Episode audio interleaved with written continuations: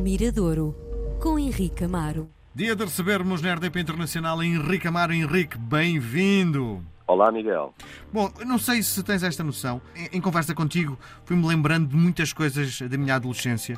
Lembro-me eh, quando era aluno da escola secundária e quem é que não gostaria de ser músico nessa altura. Havia eh, pequenos estúdios. Eh, eu lembro-me de ir ao estúdio da Cenófila, que ficava ali na Conde Redondo, onde eh, se podia alugar com meia dúzia de tostões uma hora de estúdio com instrumentos e até um técnico que pudesse gravar aquilo que estávamos a fazer. E eu ia com um monte de amigos e invadíamos um estúdio e durante uma hora andávamos cada um a tocar para o seu lado, sem nunca resultar. Um dia cheguei ao estúdio, já com hora marcada, e havia músicos à séria que estavam todos lixados porque eu tinha ocupado uma hora de estúdio que era deles, não é? Tinha reservado. Não é? Disse, podemos tocar juntos? E bora lá. E de repente estava a tocar com... Uh, artistas com músicos à séria e eu sem grande talento ali no meio, sem talento nenhum, minha zero, não sabia tocar, não é? Uh, e é engraçado porque uh, grande parte uh, desta geração terá também nascido neste género de estúdios. Diz-te alguma coisa, alguma referência para ti, isto? Sim, sim, claro. Há pequenas. Qualquer cena musical, então, mais nessa altura do que hoje, não é? As pessoas hoje tornaram-se um bocadinho mais autossuficientes mas arranjar uma sala de ensaios para ter uma banda continua a ser um processo difícil. Alguém tem uma casa grande, ou tem uma garagem perdida, ou conhece alguém, enfim, é sempre difícil. E a Cenófila cumpriu essa função. Eh, era, era, mais vista como sala de ensaios do uhum. que realmente de, de gravação, mas era possível também lá gravar as primeiras ideias musicais. Portanto, era um ponto de encontro onde aquilo que tu disseste e descreveste muito bem, pagava-se à hora, eu lembro-me lá ir duas ou três vezes com amigos meus que iam lá ensaiar e eu fui ver esses ensaios e tinha essa, característica, era que tu alugavas já com o material. Sim, exatamente. Portanto, estava lá uma guitarra elétrica, amplificadores, os baixos, as baterias, já lá estava tudo pronto. Portanto, havia, é que havia muitos músicos que treinavam em casa e aprenderam a tocar com guitarra acústica, não é? Com uma viola Sim. que possa uma guitarra, uma viola Sim. acústica que lá estivesse em casa do pai ou do irmão mais velho, mas depois a primeira vez que se ouviam a tocar um instrumento elétrico era nessas situações.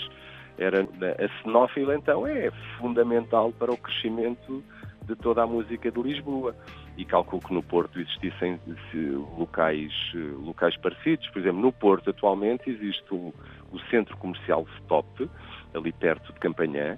Ehm, eu, eu fui há uns anos, eu não sei, eu calculo que ainda esteja em, em, em atividade. Portanto, um centro comercial semi-abandonado para o desígnio do comércio e que os músicos eh, alugaram todas as lojas, as salas, transformaram em estúdios eh, e salas de ensaio. Portanto, aquilo era um polo de um momento para o outro tens ali um, um, local onde estão concentrados centenas de músicos que rodam, porque há salas que dão para duas e três bandas.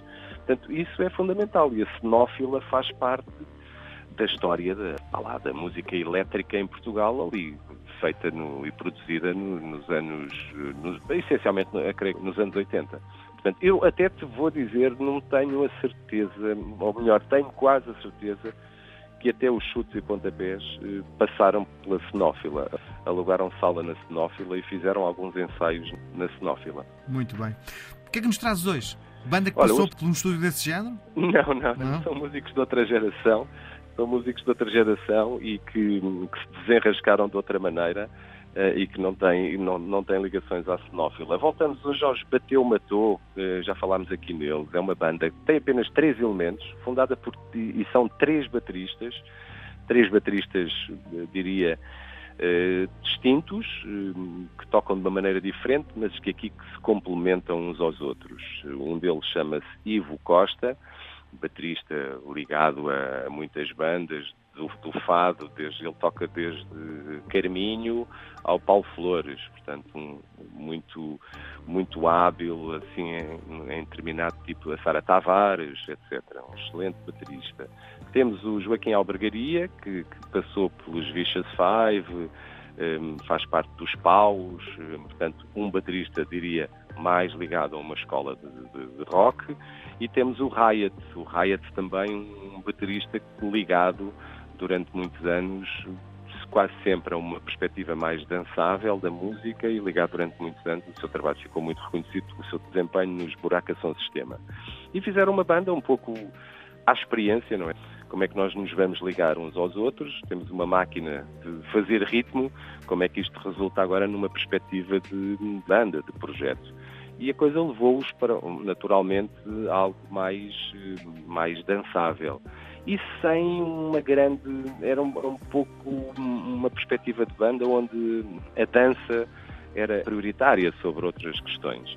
Mas o tema que trago hoje, o disco deles saiu também há relativamente pouco tempo e agora acabou de ser revelado um, um single desse disco que eu acho acho alguma graça. É um tema que se chama Bandido e fala muito, olha, em situações que todos nós testemunhamos, não é?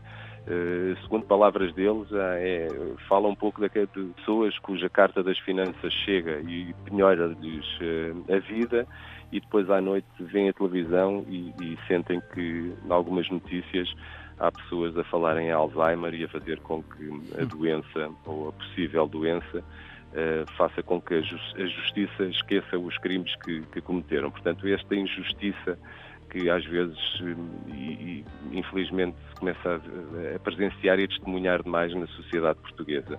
Portanto, é uma canção, diria, eh, com algum ativismo, um, um, ativismo que não deixa de ser com um sorriso na boca, eh, que é interessante. Não há aqui um ativismo, diria, punk ou assim mais, mais visceral, é uma coisa mais, não é irónica, é, fala-se a, a, verdade, mas está aqui uma, uma espécie de uma boa disposição pelo meio.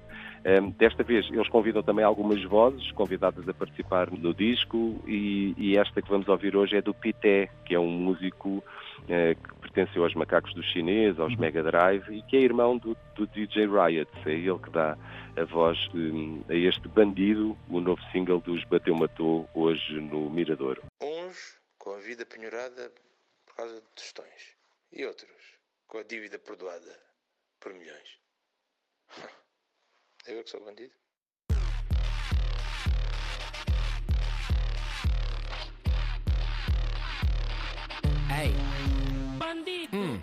Nasci para ser livre e não doméstico. Eu nasci com um dono, não é empréstimo. Uh, ha, eu creio no que digo. Por isso é quando dizem que eu não presto e tudo aquilo que eu faço se equipara ao vosso resto. Juro que eu limpo os invejosos como eu presto, eu juro. Eu não sou convencido, eu sou honesto e duro. Ei, e sou bandido porque eu quero assambarcar. Ei, eu quero aquele som de festa, beat a bater embora sabes que não presta. É um guilty pleasure para consumir à pressa. Entra na cabeça e tu cantas como uma reza. Ei, também quero som bem deep. Ou tipo um storytelling à moda do Slick Rick mas que fique bem claro, não há limites na visão. Minha arma é minha música, ponto para a nação. Não, nem vem de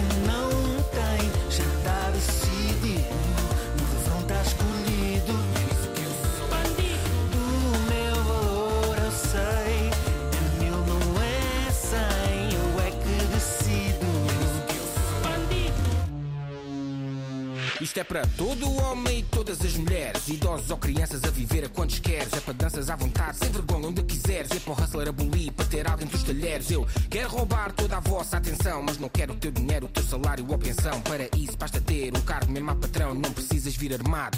Olha o salgado. Não há corrente que me prenda, faça a primeira, não há cá quem tem emenda. Shit, sou uma prenda, feito de encomenda. Vejam a minha cara, eu vim para vos tirar a venda. Ei, mesmo em quarentena, eu entro na vossa drena. Dá-me umas colunas e eu apareço em cena. Pena, este som é muito quente e tu querias uma cena mais amena. Mano, não,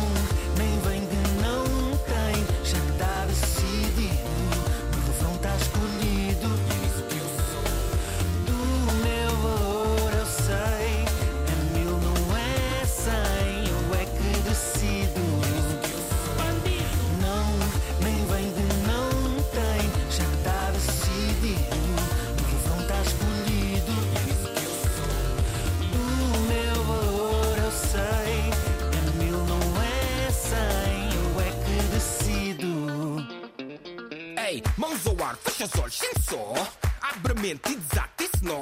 Sai da linha, perde essa linha. Dizem baixinho, tu levanta essa voz. Mãos ao ar, fecha os olhos, sente só. Abre mente e desata esse nó. Sai da linha, perde essa linha. Dizem baixinho, tu levanta essa voz. Sempre que me dizem tenho de seguir a lei, eles evitam o olhar porque eu sou meu próprio rei. Parecido com o Jesse James, com boy, tô sem freio. Toda a vida eu tenho sido e serei. Bandido. Não